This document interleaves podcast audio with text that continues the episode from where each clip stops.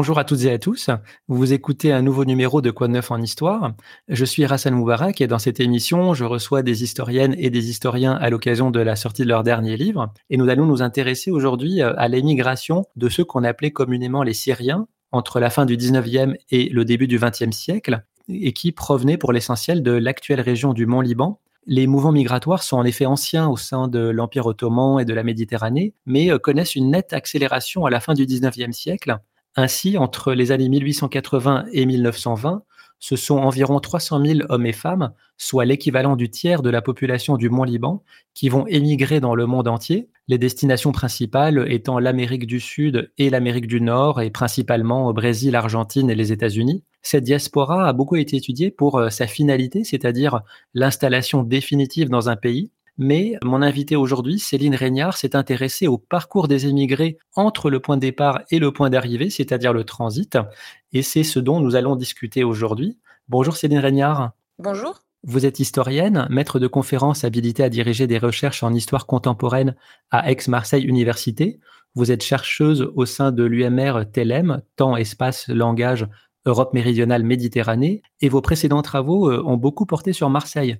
Vous vous êtes intéressé euh, à l'histoire de la violence et de la délinquance, l'histoire de la police, le cosmopolitanisme, mais également euh, l'immigration italienne et celle des travailleurs chinois au début du XXe siècle.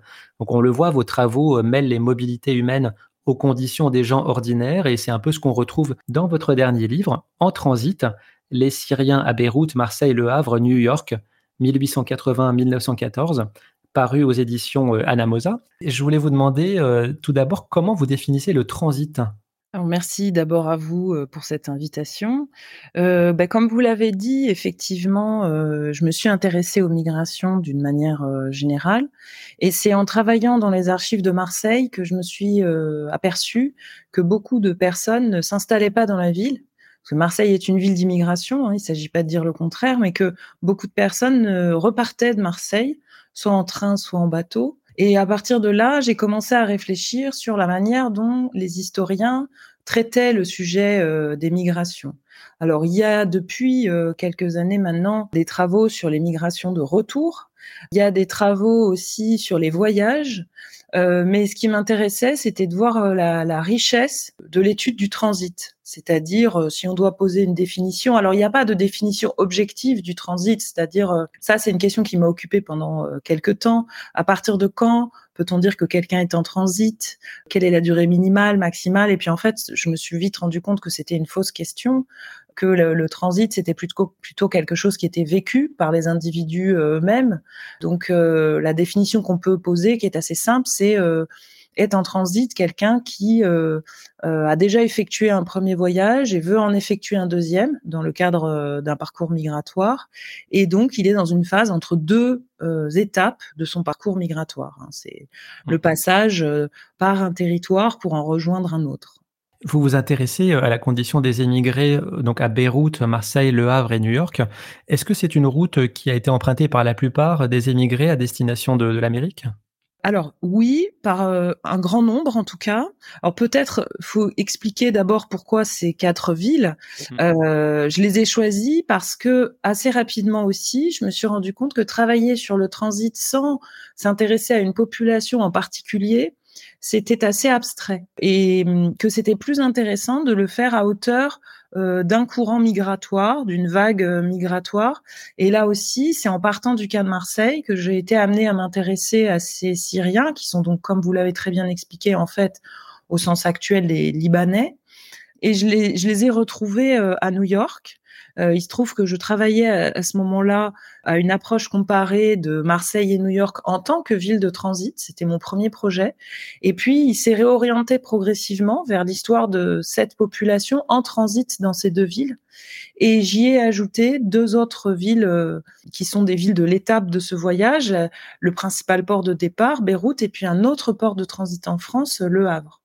Alors pour répondre à votre question, ça n'est pas le seul parcours, mais c'est un parcours majoritaire, surtout en raison des liens qui unissent Beyrouth et Marseille, ce qui s'explique assez aisément. En Méditerranée, les principales compagnies maritimes euh, qui desservent euh, euh, les, les, ports du pourtour de la Méditerranée sont jusqu'au début du XXe siècle des compagnies françaises. Alors, il y a aussi quelques compagnies italiennes, allemandes, anglaises, mais disons que les messageries maritimes occupent une place très très importante quand même dans cette économie et donc euh, captent euh, l'essentiel de ces flux. Pour vous donner un ordre d'idée, dans les années 1910, c'est à peu près 20 000 Syriens qui arrivent et qui, à Marseille et qui en repartent par an. Donc, c'est une partie quand même pas exhaustive, mais très importante de, euh, de ces trajectoires. On peut, on peut jamais, euh, comment dire, reconstituer la, la, complexité, la totalité de ces trajectoires, mais disons que ça, ça en représente quand même une très grande partie. Oui, et d'ailleurs, le livre n'est pas construit euh, avec euh, des parties consacrées à chacune de ces villes, ni même d'ailleurs à chacune de ces étapes du voyage. Et vous l'avez dit, New York ici doit être considéré plus comme une étape du voyage à partir de laquelle partent d'autres trajets aux Amériques. Donc comment vous avez construit euh, le découpage du livre? Alors non, ce ne sont pas des étapes pour deux raisons. D'abord parce que euh, ce qui m'intéressait dans l'étude du transit, c'était de compléter l'étude des migrations et donc de déconstruire un peu l'idée que une migration, c'est un départ, un voyage, une arrivée. certes, parfois c'est le cas, mais dans la réalité des faits, c'est beaucoup plus complexe. Les gens vont et viennent, les gens circulent, euh, s'installent à plusieurs endroits. Donc les histoires de vie migratoire sont en fait complexes. Euh, et étudier le transit, le transit, c'est euh, s'intéresser à cette complexité. Par ailleurs, on retrouvait des phénomènes euh, récurrents dans ces villes. Donc, d'un point de vue euh, de l'argumentation du livre, ça aurait été assez inintéressant d'expliquer. Alors, il se passe ça à Beyrouth, et puis ensuite il se passe ça à Marseille, et puis ensuite il se passe ça au Havre. Donc, pour bien faire ressortir la thématique principale, qui était vraiment la question centrale, est qu'est-ce qui se passe dans les villes de transit, dans les ports de transit pour ces migrants L'idée, c'était de, prendre ces espaces de transit les uns à côté des autres, comme une étude multisituée, et d'en donner finalement euh, la comparaison à travers une approche thématique et non pas euh, linéaire euh, d'un point de vue de la, de la, géographie. Par définition, cette expérience du transit est limitée dans le temps, puisqu'il ne s'agit pas d'une installation temporaire ou définitive, et ça n'est pas non plus le lieu de destination finale. Donc, est-ce que ces quelques semaines sont marquantes pour euh, les migrants? Alors d'abord, euh, vous, dites que la phase du transit ne dure pas longtemps. J'allais dire, euh, ça dépend pour qui. Ça dépend pour qui et ça dépend beaucoup des contextes. Moi, ce qui m'a beaucoup intéressé dans cette étude, c'est d'essayer de voir le poids, je le redis en conclusion, le poids des structures, le poids des contextes, le poids de la législation, le poids des contrôles sur les sur les vies de de ces personnes. Et plus le contexte est restrictif, plus les obstacles sont nombreux, plus le transit dure hein, aussi. Donc on voit quand même apparaître des phénomènes de transit prolongé au-delà de plusieurs semaines, parfois c'est plusieurs mois, pour des raisons euh, diverses. Ça peut être euh, soit que euh, la personne ou les personnes n'ont pas assez d'argent et donc ne peuvent pas encore euh, repartir puisqu'ils n'ont tout simplement pas l'argent pour le faire. Ce qui est pas propre aux Syriens d'ailleurs. Hein. On a des cas dans d'autres euh, dans d'autres flux migratoires. Hein. Je pense aux Italiens par exemple qui parfois arrivaient dans un port italien et puis restaient quelques mois pour gagner de l'argent pour ensuite en repartir. Donc ça peut être lié à des conditions économiques, ça peut être lié à des hum, conditions de santé. Hein, il y a toute la question des contrôles sanitaires, je pense qu'on va y revenir. Ça peut être lié à des, des mésaventures hein, qui leur arrivent. Hein, si on se fait voler son argent, si on se fait voler ses bagages, bah, le temps de, de résoudre le problème ou pas d'ailleurs, euh, euh, on, on, peut rester en transit. Et puis ça peut être lié aussi à des, hum, des revirements de choix personnels.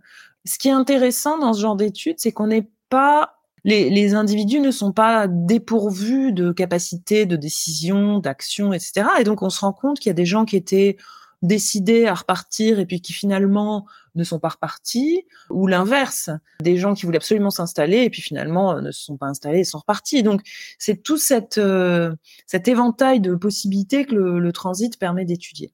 Alors pour revenir à la question, est-ce que c'est une étape marquante? C'est assez difficile de répondre à cette question euh, moi, j'ai eu la chance de travailler avec des sources qui m'ont permis de la connaître, cette étape. Que ce soit des archives de police ou des témoignages.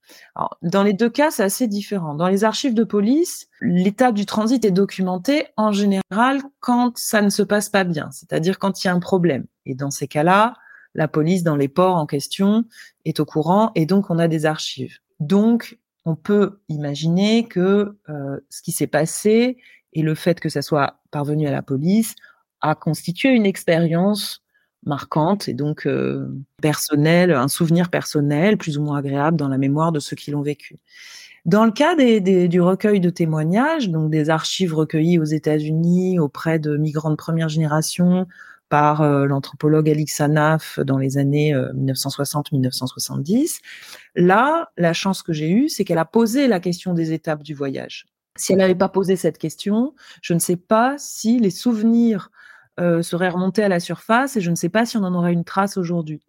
Ce que je veux dire par là, c'est que dans l'immense majorité des cas où il ne s'est rien passé, où ce transit a été sans histoire, il n'a certainement pas constitué une expérience plus marquante qu'une autre. Pas plus marquante en tout cas que le bateau ou, euh, je ne sais pas, le premier contact avec une, une population qui parle une autre langue ou des paysages différents, non méditerranéens par exemple. C'est vraiment, si vous voulez, ce qui se passe dans le transit et le, le fait d'en provoquer le souvenir, qui constitue parfois l'expérience marquante.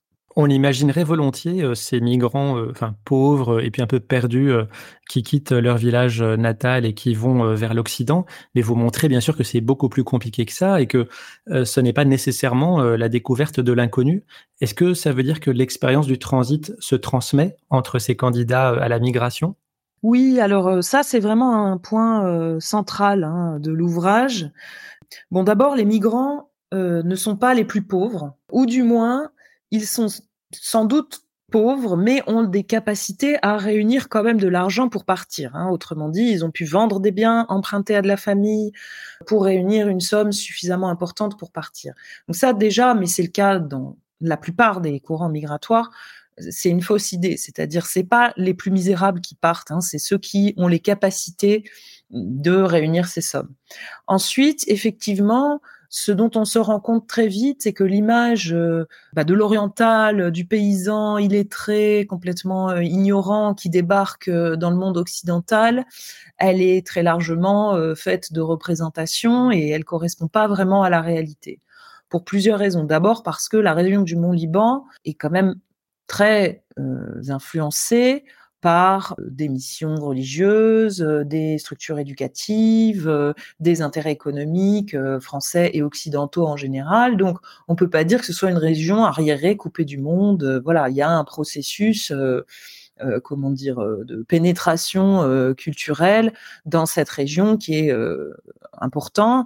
Et donc, c'est pas une totale découverte, même si pour certains, c'est la première fois. Autrement dit, euh, on peut connaître à l'avance des éléments du monde dans lequel on se projette par euh, des récits de voyage, des témoignages, euh, des publicités, des lectures, etc. Et de fait, ce dont on se rend compte assez vite lorsqu'on travaille sur ces histoires, c'est que pratiquement tous les migrants qui partent ont soit quelqu'un de leur famille qui est déjà parti, qui est revenu de manière temporaire ou définitive, mais en, tout cas qui a pu leur témoigner d'un certain nombre de choses. Ils ont souvent des adresses, des étapes euh, dans, dans lesquelles ils vont pouvoir s'arrêter, des noms pour euh, des personnes pour rendre des services. Donc ils ont des informations, pas toujours complètes et pas de même niveau, mais disons très peu de personnes partent totalement à l'aventure euh, dans l'inconnu, euh, voilà. Donc ça, c'est, ça fait partie des, des, choses qui sont très intéressantes à étudier parce que on a finalement des gens qui sont relativement préparés. Ça ne veut pas dire qu'il leur arrive rien, mais qui euh, déploient des stratégies, qui se déplacent en groupe et qui, contrairement à ce qu'on pourrait penser, la plupart du temps savent très bien où ils vont, comment ils vont faire et euh, et voilà, et quelles sont les, personnes à qui ils vont s'adresser pour pouvoir euh, effectuer ce voyage sans trop de problèmes. Une fois partis de Beyrouth, bah, ils vont arriver euh, à Marseille ou au Havre, en tout cas les deux villes que vous avez choisi euh, d'étudier. Et donc, ils doivent habiter la ville. Ils vont montrer comment ils y logent, comment ils s'y déplacent, les formalités qu'ils doivent effectuer. pourtant, on observe d'assez grandes différences entre Marseille et le Havre. lesquelles sont les plus marquantes et à quoi tiennent-elles? Oui, alors peut-être d'abord il faut expliquer qu'ils arrivent à Marseille. Hein. De, Beyrouth, ils arrivent à Marseille. Et Le Havre est une ville euh, dont ils partent.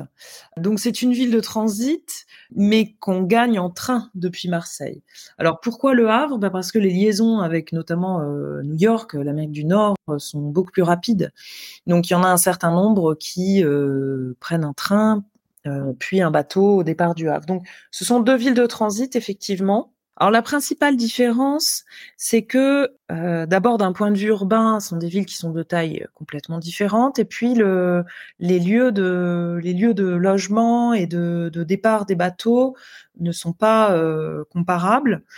Euh, la principale différence, c'est qu'au Havre, le contexte d'arrivée fait que la plupart des Libanais euh, qui arrivent au Havre ont déjà un billet combiné, c'est-à-dire qu'avec leur billet de train, ils ont un billet pour reprendre un bateau et que ce billet combiné est un billet qui leur a été vendu en général par la compagnie maritime, en l'occurrence euh, la compagnie générale transatlantique. Et donc le transit est extrêmement rapide au Havre. Il est extrêmement rapide, très bien organisé. Et euh, il y a même des infrastructures de logement. Alors ça, c'est assez tardif dans la période, mais à partir de 1908, il y a un hôtel pour les migrants au Havre qui est construit et exploité par la Compagnie Générale Transatlantique. Et donc, en fait, on a une forme de rationalisation du transit au Havre qui n'existe pas du tout à Marseille. À Marseille, euh, les messageries maritimes acheminent euh, les passagers jusqu'à Marseille, mais ensuite, ils sont livrés à eux-mêmes pour euh, prendre le second bateau ou pour prendre le train. Et donc, ils doivent séjourner dans la ville, ville dans laquelle euh, il n'y a absolument pas de structure comparable à l'hôtel pour les émigrants, donc ils doivent se loger dans le secteur hôtelier privé. Voilà, donc ça, c'est les principales différences entre les deux villes. Vous montrez qu'il y a toute une économie de transit qui se crée avec des intermédiaires qui euh, se servent en commission au passage. C'est par exemple la figure des pisteurs qui sont chargés euh, de rabattre la clientèle vers les hôtels euh, tenus parfois par les Syriens. Ma question, c'était est-ce que ces, ces intermédiaires sont des Syriens ou est-ce que c'est des Français en France et des Américains à New York? Autrement dit, est-ce que ce monde de l'économie migrante, est-ce qu'il fonctionne en vase clos? Alors un peu, un peu. alors partout où il y a des migrations, il y a des intermédiaires. Pourquoi? Parce que euh, les migrants euh, ont besoin de choses. Ils ont besoin d'acheter des billets, ils ont besoin de se loger. Dans notre cas, euh, pour les, les, Syriens, ils ont aussi souvent besoin d'acheter des marchandises ou d'acheter des vêtements. Et donc, immédiatement, si vous voulez, dans une économie comme celle de la fin du 19e siècle, 20e siècle, il y a des intermédiaires qui se proposent à eux. Alors, ces intermédiaires, ça, c'est des gens qui m'ont vraiment extrêmement intéressé. Il y a beaucoup d'archives sur eux, notamment à Marseille. Donc, c'est eux qu'on appelle les pisteurs. Ils offrent des services qu'ils rendent hein, euh, la plupart du temps, c'est-à-dire euh, c'est pas forcément une arnaque, il n'y a pas forcément rien derrière la proposition de service. Ils rendent ces services contre de l'argent et puis souvent ils se font payer aussi en commission par euh, les commerces ou les hôtels pour lesquels euh, ils travaillent. Hein. Donc c'est c'est des rabatteurs, c'est des intermédiaires, hein, il y a tout un vocabulaire pour les désigner. C'est souvent des Syriens eux-mêmes installés à Marseille. Pourquoi? Bah, Tout simplement parce que ils savent eux les besoins de leurs compatriotes, ils les connaissent exactement, ils connaissent leur culture, ils connaissent leur langue, ils savent euh, de quoi ils ont, ils ont besoin et ils savent euh, les orienter, leur parler et peut-être aussi que ils supputent et ils ont raison que les migrants vont moins se méfier de quelqu'un qui parle leur langue et qui connaît, euh, qui a les mêmes repères culturels qu'eux, qu'un parfait inconnu marseillais qui va chercher à tirer profit de leur présence. Donc, ils profitent de leur statut de, euh, ce sont des compatriotes pour justement proposer ces services. Alors c'est très très ambivalent, ce sont des figures très ambivalentes. Il y a dans les témoignages que, qui ont été recueillis et qu'on peut lire, il y a des migrants qui disent qu'ils sont absolument indispensables, qu'on ne peut pas se passer de leur service sans critiquer leur travail.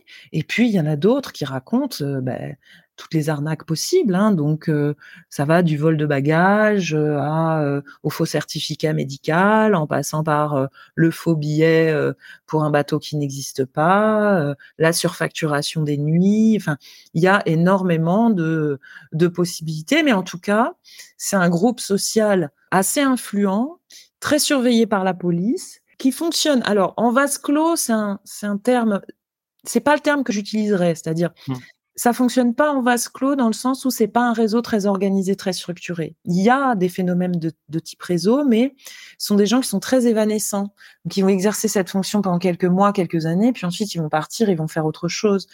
Donc ça fonctionne euh, plus par une somme d'intérêts euh, bien compris qu'en réel euh, vase clos. Autrement dit, hein, on peut rentrer et sortir de ce groupe très facilement. Il n'y a pas de, il n'y a pas de limite formelle.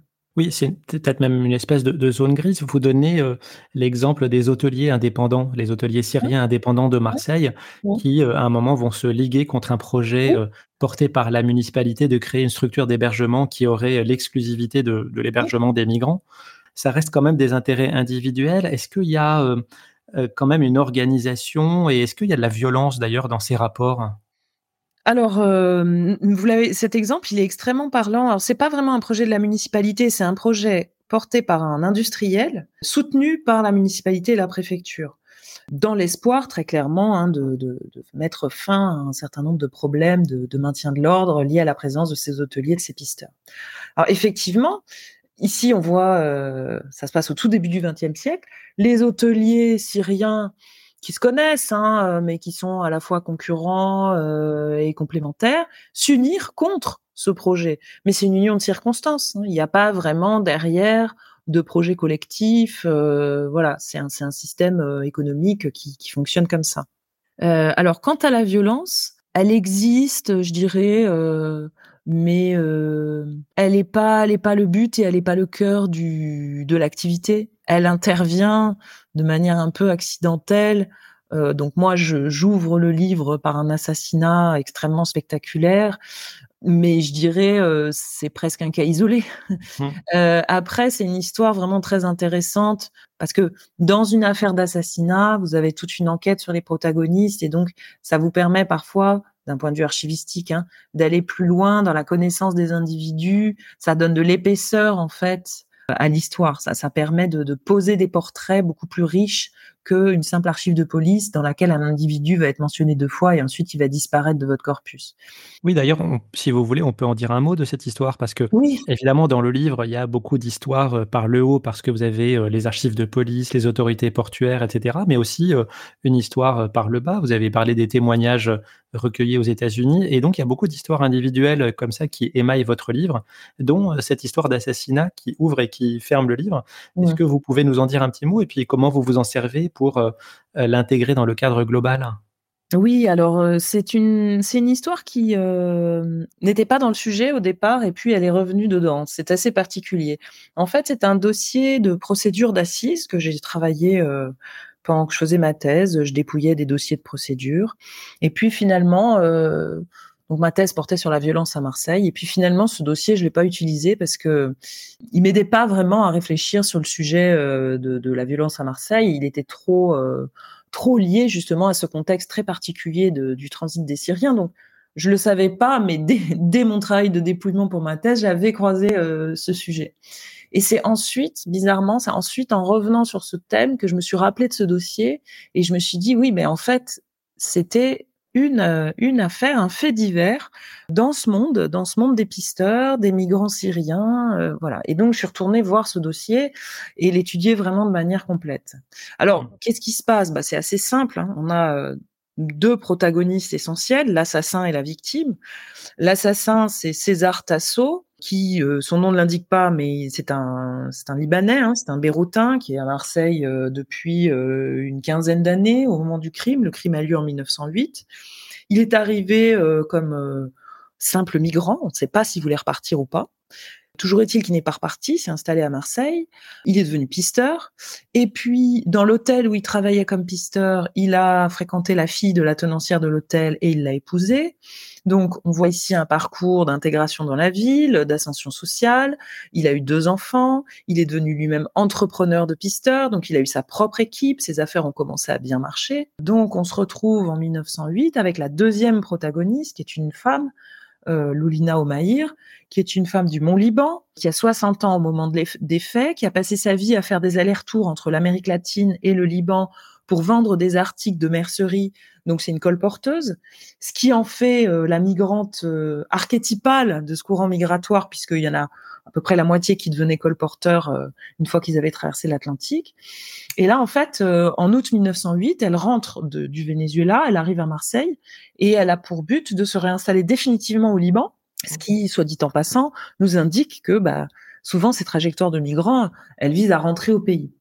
Oui, parce que on aurait tendance à imaginer que c'est euh, euh, un aller simple, mais en fait non, vous, c'est vraiment un lieu où, se brassent les allées et les retours. Et elle, typiquement, c'est un de ses nombreux retours vers Beyrouth avant de ah repartir. Oui, mmh. C'est son sixième passage à Marseille. Elle a pour habitude de descendre dans l'hôtel euh, de la belle-mère de, de, Tasso, qui est situé juste à côté du port qui s'appelle d'ailleurs l'hôtel des émigrants, rue Boutry, et elle, elle connaît très bien la tenancière de l'hôtel. Elle a même projeté de marier son propre fils à la deuxième fille de la tenancière de l'hôtel, donc pour dire à quel point les liens sont importants. Et donc, forte de ces liens de confiance, elle a confié euh, à César Tasso, en arrivant en août 1908, une somme d'argent relativement importante pour euh, changer l'argent, ce qui fait partie des nombreux services que ces euh, intermédiaires rendent, changer l'argent. Et puis euh, César Tasso, qui est un qui est un joueur hein, qui passe ses nuits dans des tripots euh, marseillais, a perdu l'argent au jeu, et, et c'est là où ça devient exceptionnel parce que on comprend pas très bien rationnellement pourquoi ça se produit comme ça, mais il panique quand elle essaye de, de récupérer son argent. Elle lui demande à plusieurs reprises. Il panique, il panique, et puis un jour, euh, excédé, il finit par la tuer. Euh, et là, on rentre dans l'exceptionnel, on rentre dans vraiment un crime et un crime extrêmement spectaculaire parce que non seulement il la tue, mais il la décapite et il l'éviscère. Euh, il la met dans une malle parce qu'il il espère expédier le corps par un paquebot poste. Donc, on est dans le rocambolesque là, on est vraiment dans le fait divers euh, plus rocambolesque possible. Et l'affaire évidemment est médiatisée parce qu'il avoue tout de suite son crime. Mais très rapidement après avoir avoué, il se rétracte et il se fait passer pour fou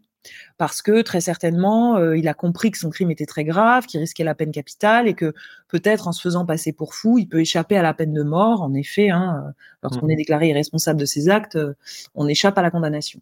Et donc ça dure, cette mascarade dure, quelques mois. Donc le dossier est extrêmement intéressant parce que il y a beaucoup d'expertises psychiatriques sur sur, sur Tasso qui finissent par prouver qu'évidemment il n'est pas fou et, et que c'est une une mascarade.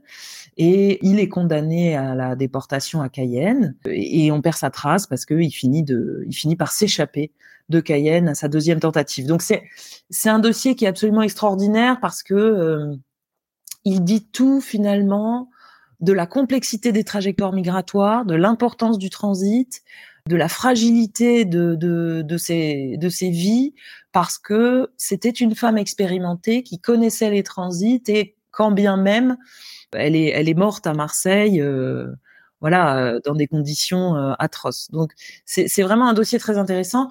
Et je termine l'étude sur ce dossier parce que on a, et c'est très très rare, on a le l'inventaire de son bagage qui a été établi par euh, par les policiers. Et le contenu de ce bagage est vraiment très très intéressant du point de vue historique. Mmh. Voilà, j'en dirai plus si vous voulez, mais disons que le contenu de la malle, ça c'est vraiment quelque chose qui qui m'a passionné. C'est que prennent les gens pour ces voyages? De quoi, de quoi ils ont besoin? Bon, on va laisser découvrir ça aux, lecteurs. Donc justement, cette affaire, euh, elle fait intervenir la police, qui est aussi une de, vos thématiques de recherche. Vous dites aussi que beaucoup de ces migrants portent plainte parce qu'ils sont lésés pour, une raison ou pour une autre, mais euh, sans espoir que la plainte aboutisse avant leur départ. Pourquoi est-ce qu'ils portent plainte alors? Bah ça c'est une question que je me suis longtemps euh, posée parce qu'effectivement donc faut expliquer que alors ici on parle du cas français hein. oui oui bien sûr en France, euh, depuis le Second Empire, on a créé ce qu'on appelle euh, des commissariats euh, à l'émigration au port et au chemin de fer, qui sont en fait des commissariats dans les principales villes portuaires françaises, qui dépendent du ministère, des commissariats qui dépendent du ministère de l'Intérieur, et qui ont pour but de faire appliquer la réglementation sur l'émigration. Quel est le but de cette réglementation? C'est de protéger les émigrants. Aujourd'hui, ça peut paraître complètement anachronique, mais le but de, cette protection, c'est de préserver les intérêts évidemment économiques de la France là-dedans, puisque euh, que ce soit les villes portuaires ou les compagnies maritimes, récupèrent des bénéfices hein, économiques de ce transit migratoire. Il n'y a pas que les Syriens hein, passent par la France, beaucoup de, de populations en provenance de l'Europe de l'Est, d'Europe centrale, voilà, notamment à l'époque où les ports italiens ou du nord de l'Europe ne sont pas encore très développés. Donc, il y a cette structure policière législative qui existe. Et à Marseille, donc il y a un commissaire qui a son bureau place de la Joliette. Et, et ça aussi, c'est assez surprenant. Lorsque les migrants ont des problèmes durant ces phases de transit, bah, très souvent, ils portent plainte. C'est-à-dire, les affaires qu'on voit passer devant la police, c'est pas uniquement de la surveillance policière ou des enquêtes qui sont menées, c'est aussi des individus qui, de leur propre chef, vont saisir la police avec leur histoire, avec ce qui leur est arrivé. Donc, ça veut bien dire qui sont au courant mmh. que ce, cette police existe, à cette fonction et qui peuvent obtenir quelque chose. Donc là, on revient à votre question précédente, c'est-à-dire ils ont cette information. Comment ils l'ont eu Ça, je ne sais pas. Certainement, ils ont eu l'information soit sur place, soit on leur a rapporté. Bref. Mmh. Et alors, pourquoi est-ce qu'ils le font? Ça, c'est la deuxième grande question.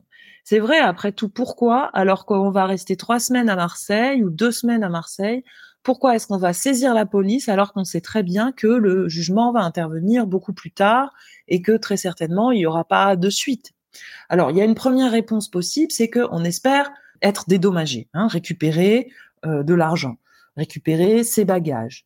Alors ça marche effectivement, hein, c'est-à-dire que la police a le pouvoir de, par exemple, lever des dettes auprès de certains hôteliers, euh, de récupérer des bagages ou euh, de faire rembourser des sommes indûment perçues par certains pisteurs sur des billets, par exemple l'achat d'un billet pour une traversée.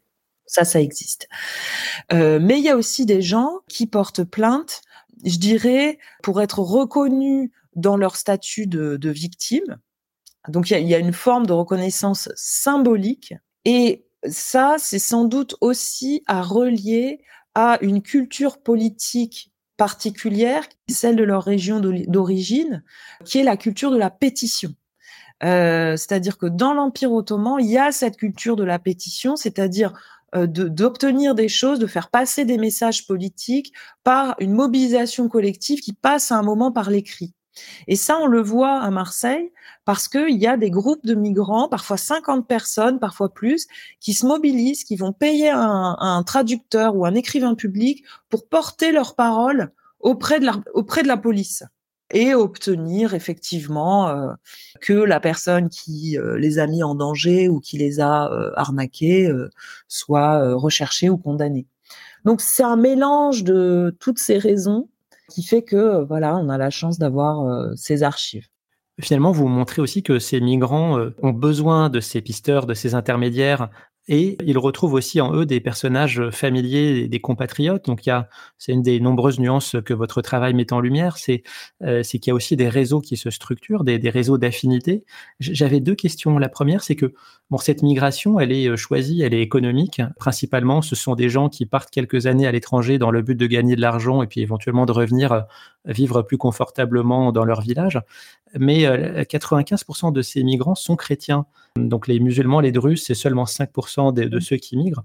Comment est-ce que vous l'expliquez ça? Ça s'explique par la dynamique migratoire en elle-même, c'est-à-dire que la région dont est issu, dont sont issus la plupart de ces migrants est une région majoritairement maronite. Alors, on peut pas exclure non plus, ça a été longtemps l'explication euh, euh, qui a été donnée aux causes de cette émigration, ça a été les violences inter, euh, confessionnelles, notamment euh, euh, après les, les, massacres des années 1860 et euh, les, les, violences dont avaient été victimes les chrétiens dans, dans, cette région. Bon, depuis la recherche a, a, montré que sans doute les causes économiques étaient, étaient plus importantes voilà, c'est des villages, des familles très majoritairement de cette région du Mont Liban, et euh, il y a sans doute ici aussi une forme de tradition hein, qui se met en place, donc euh, de, de, ces départs. Euh, alors c'est pas que les musulmans en sont absents, hein, il y en a, mais euh, ils sont vraiment moins nombreux. Alors, il y a aussi certainement, mais ça, je l'ai pas travaillé moi, mais je sais que ça existe, un autre phénomène qui est qu'il y a sans doute des musulmans qui partent, mais qui se font passer pour des chrétiens pour être mieux accueillis dans les pays vers lesquels ils souhaitent aller. notamment les États-Unis et l'Amérique latine. Donc peut-être le chiffre est un petit peu sous-estimé. Parlons des États-Unis justement. Donc à New York, euh, il y a, vous le décrivez, un, quartier syrien qui est dans le sud-ouest de Manhattan euh, et donc euh, non loin de l'endroit où débarquent les migrants après leur passage à Ellis Island. Donc c'est autour de Washington Street pour ceux qui connaissent. Est-ce qu'on a un équivalent d'ailleurs à Marseille d'un quartier spécifiquement syrien? Et sinon, pourquoi est-ce que ça se constitue à New York alors que New York n'est souvent qu'une étape de passage? Alors, euh, c'est une question très intéressante. Donc, non, il n'y a pas l'équivalent à Marseille. Il y a une forte concentration d'hôtels euh, dans lesquels ils s'arrêtent dans euh, les vieux quartiers, hein, que ce soit euh, les Carmes, euh, le, vieux port, le panier, mais il n'y a pas de quartier syrien à Marseille. De toute façon, il n'y a pas de quartier ethnique hein, à Marseille. Il y a des fortes concentrations, ça on peut pas dire le contraire, surtout d'Italiens, mais en tout cas pas de Syriens, parce que de toute façon la population résidente turque, dite turque à Marseille, elle est très faible hein, numériquement. C'est les, résidents permanents, ceux qui sont mesurés dans les recensements, c'est 1500 personnes, donc c'est à cette époque-là, c'est vraiment très peu. Alors aux États-Unis, oui, effectivement, il y a un quartier syrien, il y en a même deux en réalité. Il y a un premier quartier syrien qui se constitue euh, à Manhattan, euh, donc euh, pointe sud de Manhattan, juste à côté de Battery Park, autour de Washington Street. Et il y en a un deuxième qui se constitue plus tard et qui devient plus important progressivement dans le sud de Brooklyn. Bah, je dirais là que c'est sans doute un effet de euh, la culture euh, urbaine euh, américaine, sans doute. Mais ce qu'il faut savoir, c'est qu'on dit quartier syrien, mais enfin, il n'y a pas que des Syriens dans ce quartier. Hein. Moi, j'ai vu les recensements. certes, il y a beaucoup de Syriens, mais c'est pas 100%. Il y a aussi beaucoup d'Irlandais, beaucoup de Grecs, beaucoup d'Arméniens. bon, voilà. Donc, c'est des quartiers d'immigration très pauvres, mais avec une forte majorité, effectivement, syrienne. Alors, effectivement, il s'installe pas spécifiquement à New York, c'est-à-dire euh, la particularité de cette, euh, cette ville, New York, comme Marseille, c'est que c'est une ville qui a été présentée à juste titre, hein, bien sûr, comme une ville d'immigration, d'installation, mais c'est aussi une ville de laquelle on repart. Et moi, c'est ça qui m'a intéressé, c'est que pour beaucoup de Syriens, New York, finalement, c'est une étape. C'est une étape très importante parce que souvent, ils ont un membre de la famille qui est là ou des connaissances, donc ça va leur permettre de repartir assez rapidement tout en ayant changé de l'argent, euh, récupéré des adresses, constituer un stock de marchandises à vendre, etc. Donc c'est un quartier qui fonctionne aussi comme une sorte de cœur battant de euh, toute une économie faite de grossistes, semi-grossistes, petits détaillants, euh, de vente, voilà, de, de d'articles divers, d'épicerie ou de, de, petits objets, de mercerie, de quincaillerie. Et c'est un, c'est, un quartier qui fonctionne aussi comme une sorte de sas on peut trouver facilement à se loger chez des compatriotes. C'est un quartier qui fonctionne comme un repère culturel. Hein. On y cuisine euh, la nourriture du pays. Il y a des associations qui sont créées. Il y a des, institutions charitables qui sont euh, créées. C'est aussi euh, là qu'est créée la première publication, le premier journal en langue arabe à New York. C'est vraiment une sorte de petit Liban ou de petite Syrie dans ces quelques rues. C'est pas beaucoup de personnes, mais ça a une importance symbolique très forte.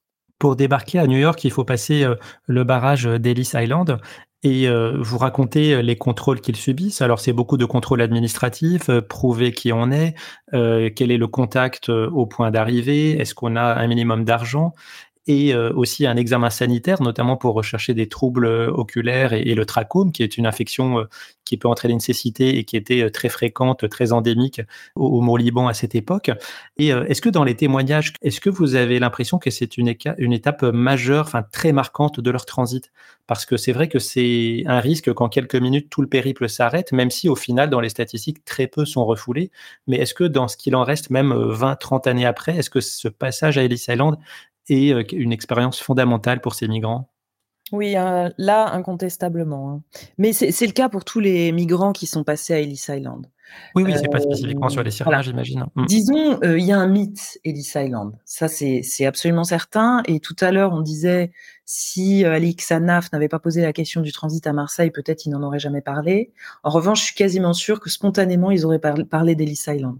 Parce qu'ils sont informés et parce qu'ils savent que c'est la porte C'est voilà, si on est refoulé, même si euh, statistiquement il n'y a pas tant de chances que ça d'être refoulé, la peur d'être refoulé était vraiment, et ça c'est documenté, hein, il y, a, y, a, énormément de témoignages qui le disent, euh, elle est très très importante, ce qui fait que le souvenir d'Ellis Island, euh, il est bon, tout ce qu'on veut, hein, magique, désagréable, traumatisant, etc. Mais il est extrêmement fort. Euh, les gens qui sont arrivés enfin à Ellis Island, même très petits, souvent s'en rappellent. Donc ça, c'est voilà, c'est tout à fait réel. Alors là aussi, hein, je veux dire, il faut au-delà du mythe, il faut réfléchir là-dessus. Donc ça veut dire une première chose, ça veut dire que les gens étaient informés. Donc s'ils sont informés, c'est qu'on leur a raconté ou qu'ils ont lu des choses. Donc ça veut dire que quelque part ils se sont préparés mais parfois euh, ils n'ont pas réussi à se préparer suffisamment ou ils ne savent pas qu'on va spécifiquement contrôler telle ou telle chose. Donc bon, la préparation, ça ne veut pas dire que la préparation elle est parfaite. Hein. On peut être au courant du fait qu'il va y avoir des contrôles et parfois, ben, quand même, euh, euh, se faire prendre dans, dans ces contrôles. Alors je pense que le contrôle de l'identité et les contrôles administratifs sont sans doute moins impressionnants et moins sujet à des, à des peurs que euh, le contrôle médical. C'est sûr que l'inspection médicale à Ellis Island, c'est ce qui euh, sans doute est le plus redouté, et notamment euh, l'inspection des yeux, qui était quasiment euh, systématique pour les orientaux, parce que justement, on cherchait cette fameuse maladie des yeux, extrêmement contagieuse, voilà, et très difficile à soigner. Et donc, ça, c'est vraiment une étape avec un retournement de la paupière, avec un instrument en fer. Donc là, c'est vraiment une étape qui est redoutée à la fois parce que physiquement, c'est une épreuve, et puis parce qu'elle elle peut entraîner le reflux. Et ce que vous montrez aussi, euh, si je me trompe pas, c'est que les passagers de première classe n'étaient pas soumis à ce contrôle, hein, contrairement aux passagers de deuxième et troisième classe? Mmh, tout à fait. Hein. il, y a, une, migration à deux vitesses, hein, si on peut employer cette expression. Oui, oui, bien sûr. Euh, les, premières et, les premières classes et la deuxième classe aussi, je crois, euh, ne sont pas soumis à ce contrôle. donc, ils débarquent tranquillement, pendant que la troisième classe et l'entrepont vont eux passer les contrôles. Donc, euh, très clairement, il y a une discrimination par l'argent ici qui est euh, manifeste. Il y a plus de contrôle, on a l'impression, aux États-Unis qu'en France, en tout cas euh, à l'arrivée. Et, vous montrez donc tout ce qui peut se passer à, Ellis Island, et vous montrez aussi les conséquences que ce contrôle à New York peut avoir en amont parce que quand on euh, impose des restrictions sanitaires à l'entrée à New York, eh bien, les compagnies euh, qui partent de France doivent anticiper parce que le retour éventuel des migrants refoulés est à leur charge. Donc, euh, le contrôle semble plus sévère aux États-Unis. Est-ce que c'est parce que les États-Unis perçoivent aussi les migrants différemment qu'en France? Alors, je ne sais pas si c'est parce qu'ils les perçoivent différemment, mais ce qui est sûr, c'est qu'en travaillant sur ces villes, et notamment en travaillant sur Marseille, Le Havre, New York, je me suis rendu compte que, contrairement à ce que j'avais imaginé au départ, je ne le pensais pas, parce que je, je, je, l'ignorais moi-même, qu'elles étaient euh, vraiment connectées en termes de contrôle. Effectivement, ici, l'impulsion initiale part des États-Unis. Après, je reviendrai sur le cas de Marseille, mais disons le fait que les, le gouvernement fédéral américain ouvre Ellis Island en 1892 et introduisent des contrôles aussi stricts avec la disposition légale qui, comme vous venez de le dire, spécifie que si une compagnie maritime achemine un migrant malade à Ellis Island, elle doit le réacheminer à ses frais à son port de départ. Ça, si vous voulez, ça introduit un effet domino, un effet de connexion entre les différents ports qui est extrêmement important. Pourquoi? Parce que les compagnies maritimes, évidemment, ne voulant pas transporter des gens à perte, des gens malades de surcroît, mais qu'est-ce qu'elles vont faire? Elles vont anticiper le contrôle sanitaire au départ. Mmh. Hein. Et donc, on se retrouve ainsi avec des compagnies qui desservent euh, New York, comme la compagnie Fabre à Marseille ou la compagnie Générale Transatlantique euh, au Havre, qui vont faire des contrôles au départ. Donc, le contrôle américain est, d'une certaine manière, euh, exporté sur le sol français, avec d'ailleurs des médecins américains qui viennent, tout ça sous supervision du consul américain, ce qui ne plaît absolument pas évidemment aux autorités euh, portuaires et policières euh, locales. Donc ça, c'est une première chose, c'est-à-dire qu'il y a une sorte d'effet domino dans le contrôle. Donc finalement, la frontière, elle s'épaissit pour la personne qui veut la traverser. C'est-à-dire que avant même d'avoir mis un pied aux États-Unis, on est inspecté au nom de la loi américaine au Havre ou à Marseille. Alors l'autre chose par rapport à cet effet euh, de connexion, c'est ce qui se passe à Marseille, parce que l'inspection sanitaire à Marseille, elle est quand même assez stricte. Pourquoi? Parce que tous ces bateaux qui viennent du Moyen-Orient, ils sont très très surveillés à Marseille. Je, je vous rappelle quand même que Marseille, c'est la ville où la moitié de la population a péri de la peste euh, dans les années 1720, et, et la peste était arrivée euh, d'Orient. Hein.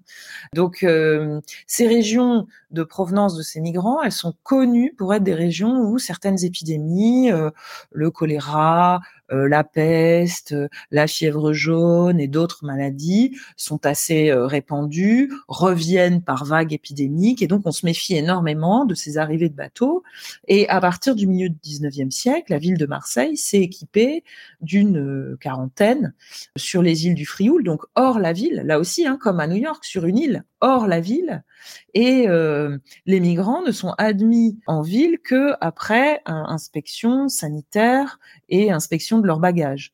Et puis il y a aussi la question de la durée de la traversée, c'est-à-dire que comme la, traversée est assez courte entre Beyrouth et Marseille, c'est une petite semaine, euh, bah il y a des gens qui sont en observation parce que euh, cinq jours c'est trop court pour l'incubation de certaines maladies et donc on les garde en observation le temps qu'ils arrivent dans la ville. Donc il faut pas croire que le contrôle sur une île très rigoureux et uniquement américain, ça se passe à Marseille aussi. Et on a le même effet domino qui est embryonnaire, on va dire, parce que à la fin du 19e siècle, il y a des cas de choléra, je crois, qui sont signalés à bord d'un navire qui arrive à Marseille. Et donc, il y a une quarantaine qui dure très, très, très longtemps pour 15 euh, jours pour un certain nombre de passagers.